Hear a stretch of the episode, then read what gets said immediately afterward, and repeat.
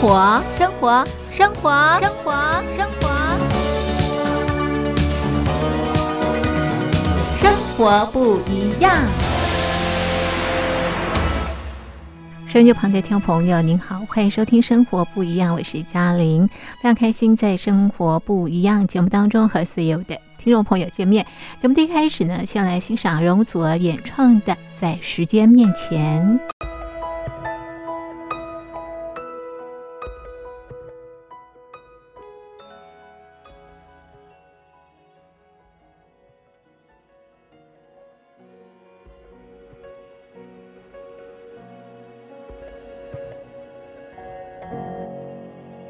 在时间面前，容祖儿演唱的歌曲。收音机旁的听众朋友，您好，我是嘉玲。您现在收听的节目是《生活不一样》。好的，今天是中华民国一百一十年，西元二零二一年五月二十八号，星期五。今天在《生活不一样》节目当中，我们进行的单元是两岸新闻研究室。那么今天我们要关心的是啊，《世界经济学人》的封面故事提到呢。台湾是世界上最危险的地方。为什么台湾是世界上最危险的地方？谁造成台湾成为世界上最危险的地方？那么，另外呢，我们要开这个 G7 会议哦，也提到了各国呢这个挺台啊，希望呃台湾能够呃加入世界卫生大会、世界卫生组织啊。那么，为什么这国际啊纷纷挺台？谁造成国际挺台？我们就这两个新闻要进行相关的探讨。马上进入。单元，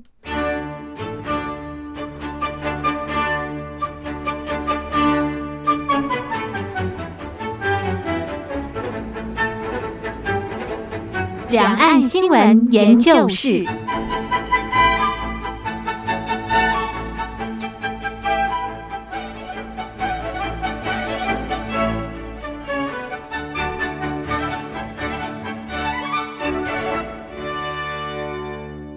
现在进行的是两岸新闻研究室单元。今天在单元当中呢，邀请的来宾是台北海洋科技大学通识中心教授吴建中吴教授。吴教授，你好！主持人、各位听众朋友，大家好。好，那么今天在节目当中呢，我们来关心目前诡谲多变的这个国际局势啊。那么在这样的一个国际局势当中啊，这个呃台湾。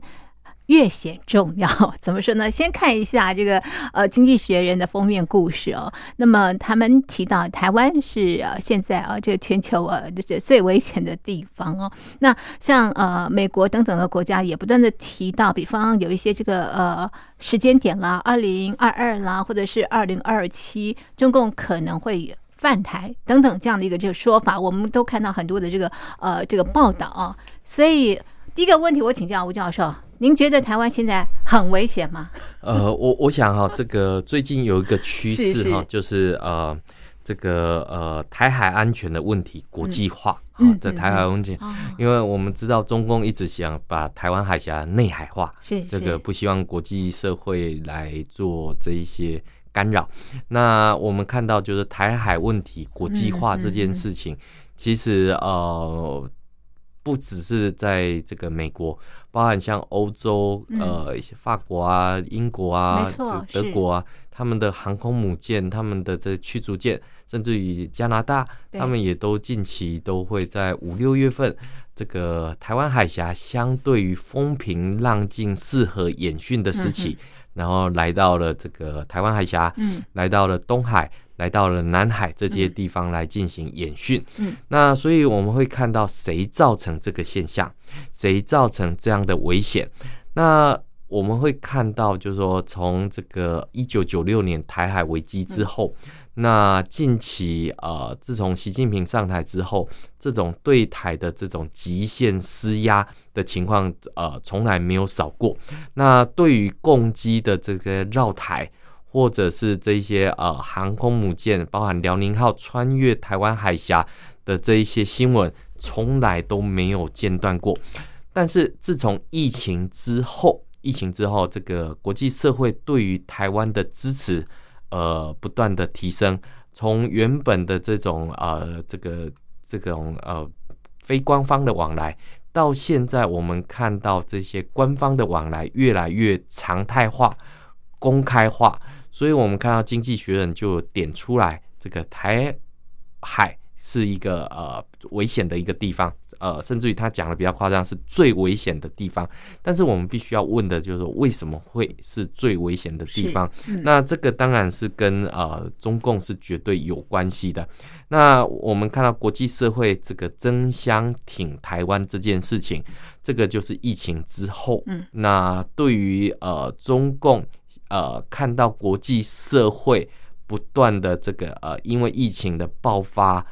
疫情的严峻，各国都在防疫的过程当中，中共却偷偷的在南海填海造陆，在香港破坏人权，在台海这个威胁台湾。那甚至于我们看到台警法颁布之后，还跑去威胁日本，还去跑去威胁这个东协国家。所以我们会看到这些，当然都是中共这个单方面的这种单边主义。片面主义所造成的这样的一个危险，那当然我们会知道这样的危险搭配着搭配着，呃，最近在国际社会里面有一本书啊，有一个学者他有写了呃，这个叫修昔底德的陷阱。是。那这个呃，美国的哈佛学呃学者这个艾利森有提出了这样的一个修昔底德陷阱的时候，呃，他提到就是当时的古希腊斯巴达。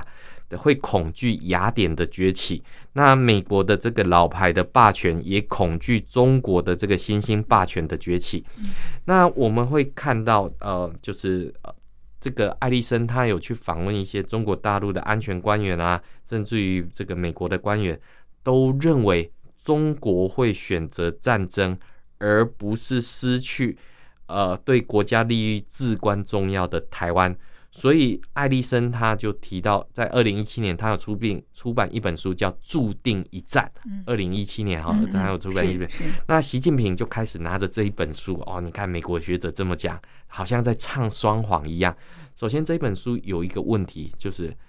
呃，他提到就是古典的这个斯巴达会担心雅典的这个挑战。第一个，中共不是雅典。好，这个我们必须要讲，中共是个威权国家，它绝对不是雅典。那当然我们会看到，就是中共透过这样的一个自抬身价的方法，透过这本书来鼓吹，它已经可以平视美国，试图把在国际当中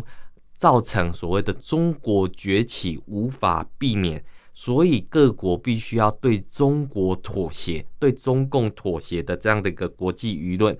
那所以我们会看到，就是这样的一个论调，就是中共在对世界统战的开始。所以我们会看到这本书里面核心就是台湾是中国大陆的国家利益，所以不能分割。那的确这样的一个论述里面，我们必须要很诚实的看到，就是说，呃，有人认为，呃，这个爱迪生的这个判断是对的。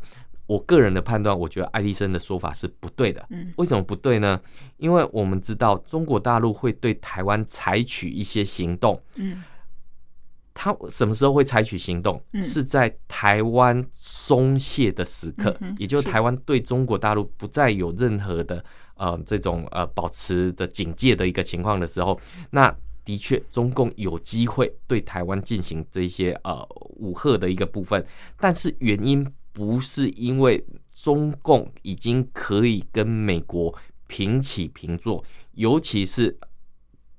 中共开始担心他的经济开始走下坡，也就是说，他的实力不是跟美国可以平起平坐的时候，台湾最危险，而是因为中共他的经济开始下滑之后，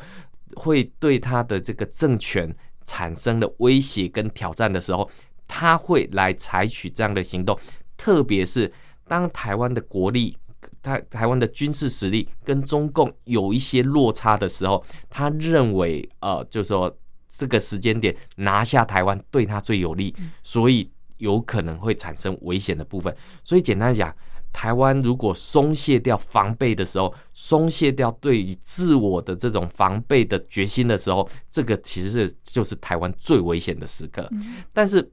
台湾现在啊，包括了美国。呃，根据这个六项保证，根据台湾关系法，提供给台湾这一些武器，来提升自我防备的能力。而台湾在过去中共的锐实力的入侵之下，也已经呃产生了呃这种民主防卫的这样的一个决心。所以台湾，我们不是讲说中共不会入侵台湾，是而是说他入侵台湾的时候，台湾没有任何准备的时候，这个是最危险的。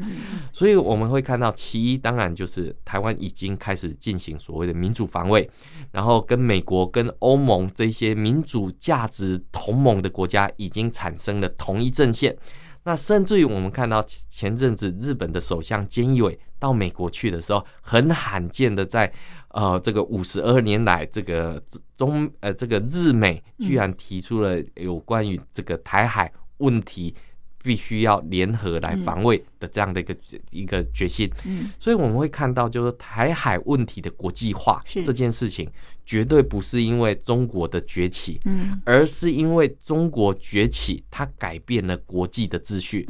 我们刚刚前面讲的这一段里面，其实从几个地方就可以论述的出来。刚刚我们提的日美的这个呃嗯。联合声明，是。近期还有一个就是呃 G7 是这个呃这个七国外外长长的的峰峰峰会上面，对在他们伦敦他们也有提到这样的一个论述。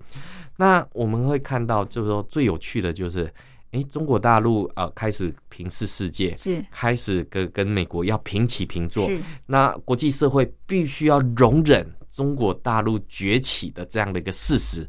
这样的论述听起来好像似乎很有道理，但是其实都是站不住脚，因为我们知道美国、欧盟甚至于台湾不是要压制中国的崛起，而是希望中共要回到国际秩序的规则里面来，嗯。而不能去片面的改变现况嗯，包含南海、包含台海、包含东海这些地方，甚至于在中国大陆的内政里面，他不能再这么肆无忌惮的去破坏人权，不管在香港，不管在新疆。所以我们会看到这些呃 G7 的峰会上面，这些外长所讲的，其实就是这样的一个事实。那更重要的是，我们看到这个在今年 WHA 的这样的一个呃，就是说会议上面，国际社会已经有非常强大的呼声，嗯要求要这个呃 WHO 的秘书长谭德赛必须要发出邀请函。来让台湾参加这样的一个峰会，因为台湾的经验是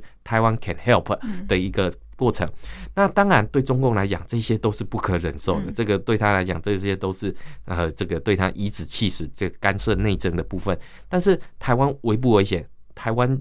台海的局势是诡谲多变，嗯。但是我们看到国际社会开始重新觉醒，嗯。面对中共的这种所谓的文化统战、这种武力的统战，嗯。其实开始做出不同的这样的一个阴影。那不同的阴影对中共来讲，呃，之前的川普这个打的是一这些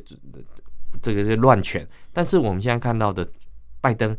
他是重新回到国际秩序，而且让国际社会知道美国回来，而且美国是带着方案回来。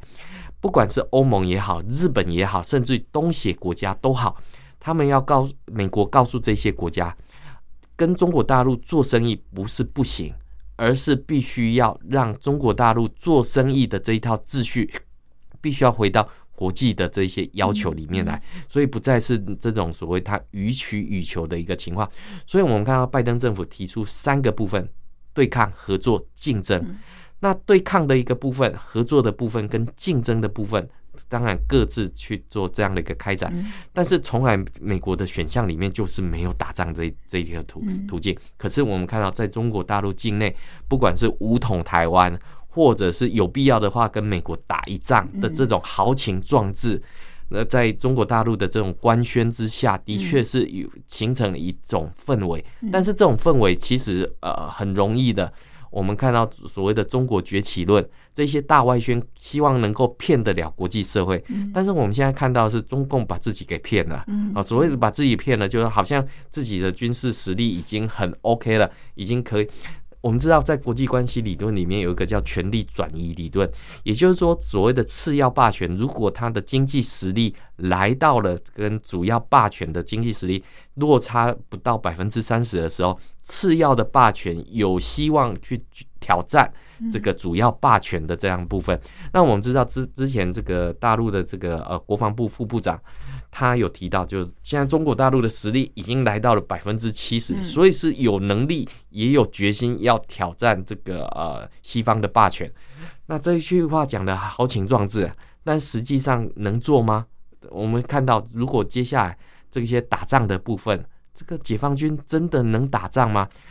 美国为了点破中共的这个大外宣，因为中共已经把大外宣已经宣称的好像自己是世界最大的这个呃霸权，但实际上面我们看到这个辽宁号在编队这个演训的过程当中，我们看到美国的驱逐舰马坎号，这个这个这个指挥官翘着二郎腿在不到一千码的距离。那边远眺这个辽宁号的演训，甚至于辽宁号要编队穿越台湾海峡，要回到这个母港的时候，这个我们看到美国冒着战争的风险，也要点点醒中共，你的这些军事实力是不堪一击的。所以，我们看到这个美国的这驱逐舰居然串。隐藏在乱入在这个呃解放军的这个辽宁号的编队里面，这是非常危险的事情。但是美国敢冒这样的风险，也要告诉中共，你的大外宣不要想要骗国际，还最后却骗了你自己的一个情况。所以，我们说这个国际社会都千方百计的要提醒中共，呃，不要试图想要改变国际社会的秩序，那也不要欺凌。不管是台湾也好，香港也好，甚至于这一些日本也好的这些周边国家，对他来讲是百利而无一害，还是百害而无一利？这个他必须要去想清楚。所以我们会看到，从经济学人的这样的一个论述上面来讲的话，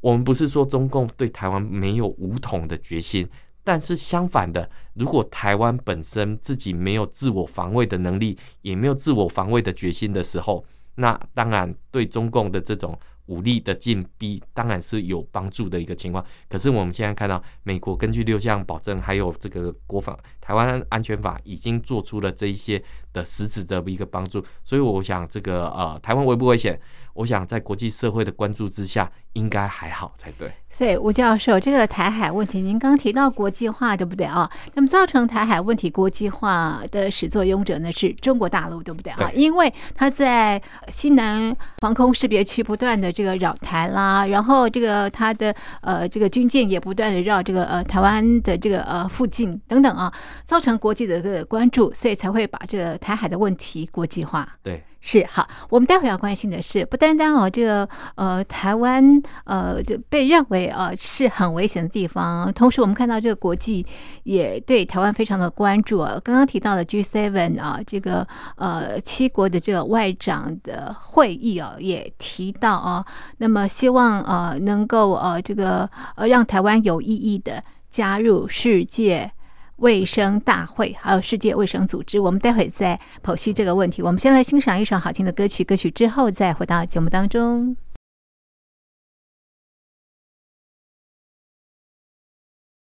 手机旁的听众朋友，您好，欢迎收听《生活不一样》，我是嘉玲。我们进行的是两岸新闻研究室单元。今天要在单元当中呢，邀请的来宾是台北海洋科技大学通识中心教授吴建中吴教授。那么今天。呃，我们关心啊国际的这个局势变化啊，那么同时也从这个变化当中看台湾，因为最近这个台湾的这个能见度真的是还蛮高的。不管我们刚刚提到的这个事界经济学人的封面故事，提到台湾是最危险的地方啊。那么另外呢，呃，也提到哦，这个很多的国家愿意支持啊台湾加入一些这个组织，像法国的这个议会就是吧，三百零四票是不是对零票？通过这个，我们呃，因为这个现在中华民国这个驻法国大使吴志忠，我当时在大学的时候就是修他的地缘政治的课程。那他到这个法国去之后，其实对于台法之间的这一些关系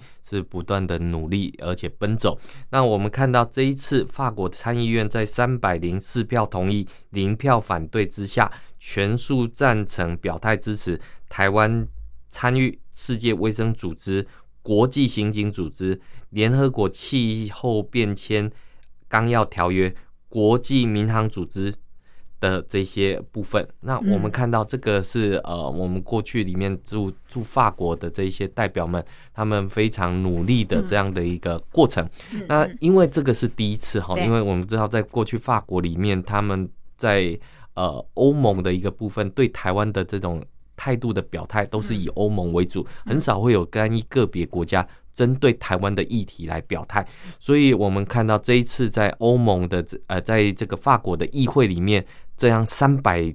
零四票全票同意，没有人反对的，这个是大概是历史上面的一个开端，这是一个开始。那当然，我们看到在这一次的这个 G7 的峰会上面，其实我们也看到，就是说，呃，这个 G7 峰会在这个伦敦召开，七国的外长。在会议的一开始就把焦点放在中共，强调东海、南海、台湾问题是 G7 的红线。那外英国的外长更提到，就是说中共在军事跟经济的扩张是冷战结束之后最核心的地缘政治的议题。所以，我们看到在 G7 峰会之后，更发布了联合公报，支持台湾有意义的参与。WHO 跟 WHA 以及要重视台海和平跟稳定的重要性，反对强烈反对任何单方面破坏区域现况跟违反国际秩序的这个些行为，尤其关系到这个军事化、强制、强迫的这一些行为。所以我们会看到，过去里面比较难以表态的欧盟，比较难以表态的法国，都透过这样的一个呃，就是。这个呃议会，然后外长会议的方式，在告诉中共不要轻易的去触碰这个 G7 的底线。那所以我们会看到，这是首次哈，首次美国跟欧盟大国共同发表涉台事务的外交声明，这个是很难得一件事。那为什么会这个样子？当然就是因为疫情之后，那中共不断的把这个责任甩锅给国际社会。更重要的是，我们会看到中共认为他在经济在疫情过后经济的恢复程度还不错，所以有机会平视世界，希望跟世界平起平坐。那当然，我们也看到，就是这一次 G7 峰会的时候，布林肯也讲的非常的诚恳。他提到 G7 的峰会的目的不是要遏制中国，也不是要遏制中国崛起，而是要求中国要遵守。以规则为基础的国际秩序，也就是叫他回到国际秩序里面来，要作为一个不破坏游戏规则的国家来参与国际秩序。那我们看到这个就跟我们前一段的节目其实呃有点不谋而合，但是呃我们会看到对中共的大内宣里面来讲的话，他们现在在流行的一个说法是。这个因为美国实力降低，所以才需要拉帮结派，所以中国大陆要趁这个机会要击溃这样的一个强权大国。那我觉得这样的一个宣传真的是把国际社会骗了，呃，回头也把自己给骗了的一个情况。那当然我们会看到，就是说，呃，在。呃，中共这几年的这种国际统战里面，还算是蛮成功。所谓的成功是指，呃，包含在二零一七年的时候，在联合国的人权理事会，首度的把发展权利偷渡到人权的概念。简单讲，就是以经济发展为名义，可以不管人权。但是我们现在看到，美国也好，欧盟也好，他们对人权的要求跟对人权的保障。它是必须要有所坚持的，所以我们看在二零二零年十二月三十一号初步达成的欧中投资协定，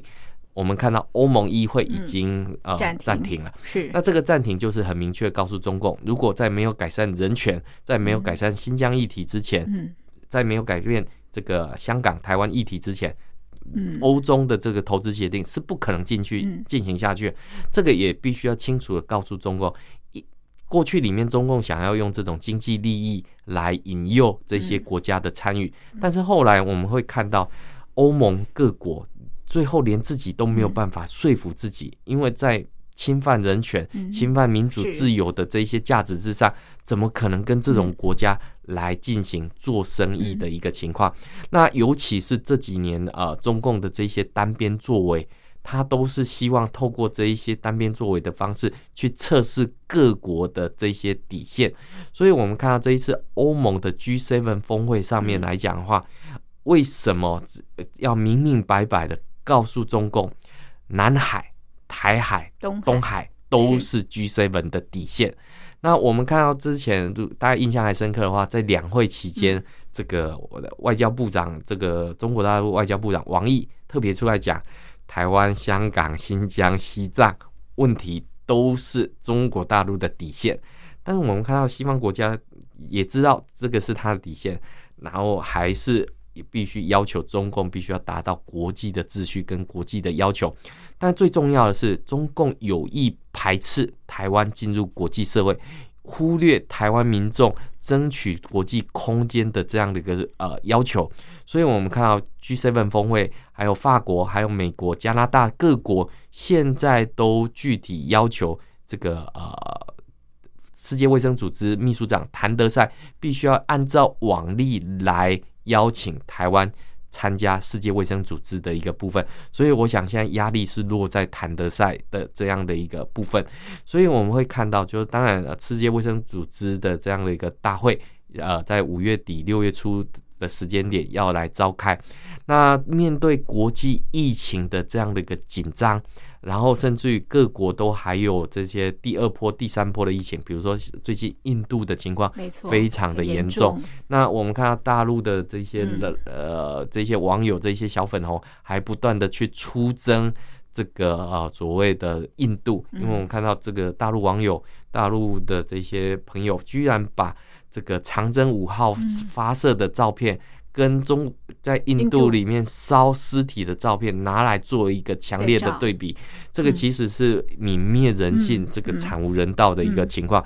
这个也必须要去做出一些的一个谴责。是，但是我们会看到，就是说，呃，刚刚前面都提到，国际社会已经明明白白的告诉中共，这个呃，不要去测试这些呃底线。但是我们看到这个西方社会不是嘴巴讲讲，嗯，已经开始在进行这些准备，嗯，包含美国跟英国要推出民主版的这种“一带一路”，嗯，那甚至于我们看到美国也要加强这个呃制造业回流美国的一个情况，所以美国不是嘴巴讲讲，那他还要扩张。他的这样的一个啊，就是说自我经济的这样的一个实力。那面对国际社会开始可能对中国大陆的这些产业进行脱钩的这些行为的时候，中共如果还是摆出这样的战狼外交的形式，其实呃，中共的底气是来自于他认为全球化是不可能脱钩的。但实际上面从中澳之间的这种啊所谓的经济战里面。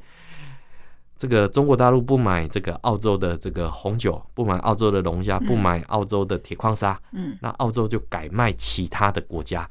一点影响都没有。那有没有可能因为打经济战、打贸易战没有影响，而加速了这样的一个脱钩过程？所以我们会看到，就是说，呃。那中澳之间，因为打这种这种脱钩战，会不会就真的脱钩了？那所以呃，我们会看到，就是说，当国际社会开始去提醒，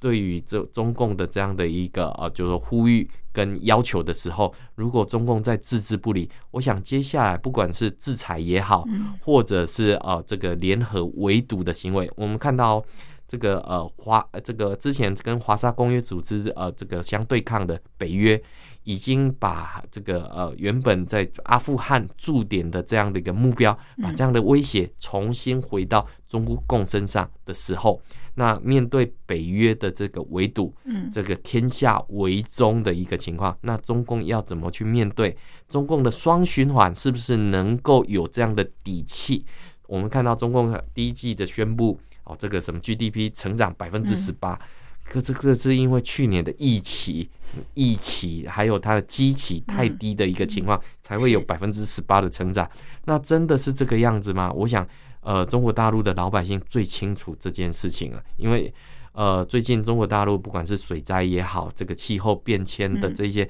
其实都让民间这个呃惨不这个人睹的一个情况非常的多。那对于疫情之后的经济发展。到底会走向什么样的面向来讲的话，其实中国大陆的民间那个声音是最清楚的，没有那么乐观。嗯，那国际社会开始跟中共开始进行脱钩的时候，那这个其实呃，对中共的所谓的崛起，或对中共的这种加入国际社会，其实是相当不利的。所以我个人是觉得说，其实台湾加入世界卫生组织是中国大陆对国际社会释出的一个善意行为。但是他不这么做的时候，其实是把自己手上的一个好牌完全丢弃的一个情况。那这个时候，国际为什么要声援台湾？是呃，当然呃，台湾的防疫成就里面哈，这个呃，这个是必须要能，因为我们知道中共在在国际社会里面不断的宣宣称它的制度优势，